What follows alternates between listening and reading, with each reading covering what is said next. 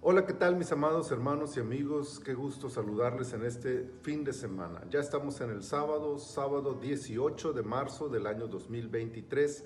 Esta es la temporada 24, el episodio 97 de nuestro devocional en su reposo. El Salmo 97 en su versículo 10 dice, Los que amáis a Jehová, aborreced el mal. Él guarda las almas de sus santos, de mano de los impíos los libra. El poderoso Dios de Israel, a cuya presencia tiembla la tierra, no busca ser solo temido y reverenciado, busca ser amado. El conocimiento de su poderío es importante para ubicar correctamente su lugar y el nuestro, pero no significa bajo ninguna circunstancia que sea el motivo principal de nuestra sujeción a Él.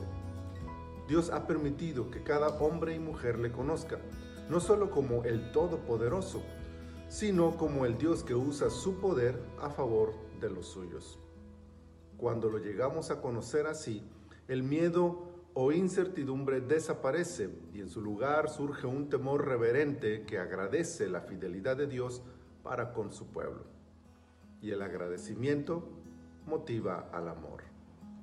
Amar a Dios es entonces resultado de verlo no únicamente como el Dios que derrite los montes y avergüenza a los dioses falsos, sino como aquel que nos ama, cuida, protege, bendice, auxilia y empodera hasta cumplir su voluntad.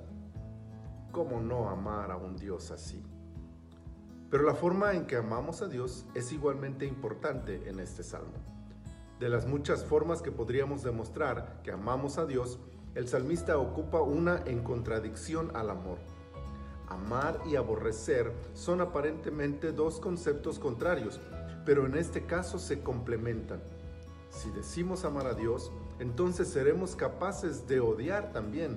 Sí, odiar es una forma de demostrar que amamos a Dios. Odiar, aborrecer, rechazar, detestar, menospreciar estos sentimientos deben estar enfocados hacia aquello que Dios rechaza. Odiar lo que Dios odia, el mal, el pecado, es resultado natural de una vida enamorada de Dios.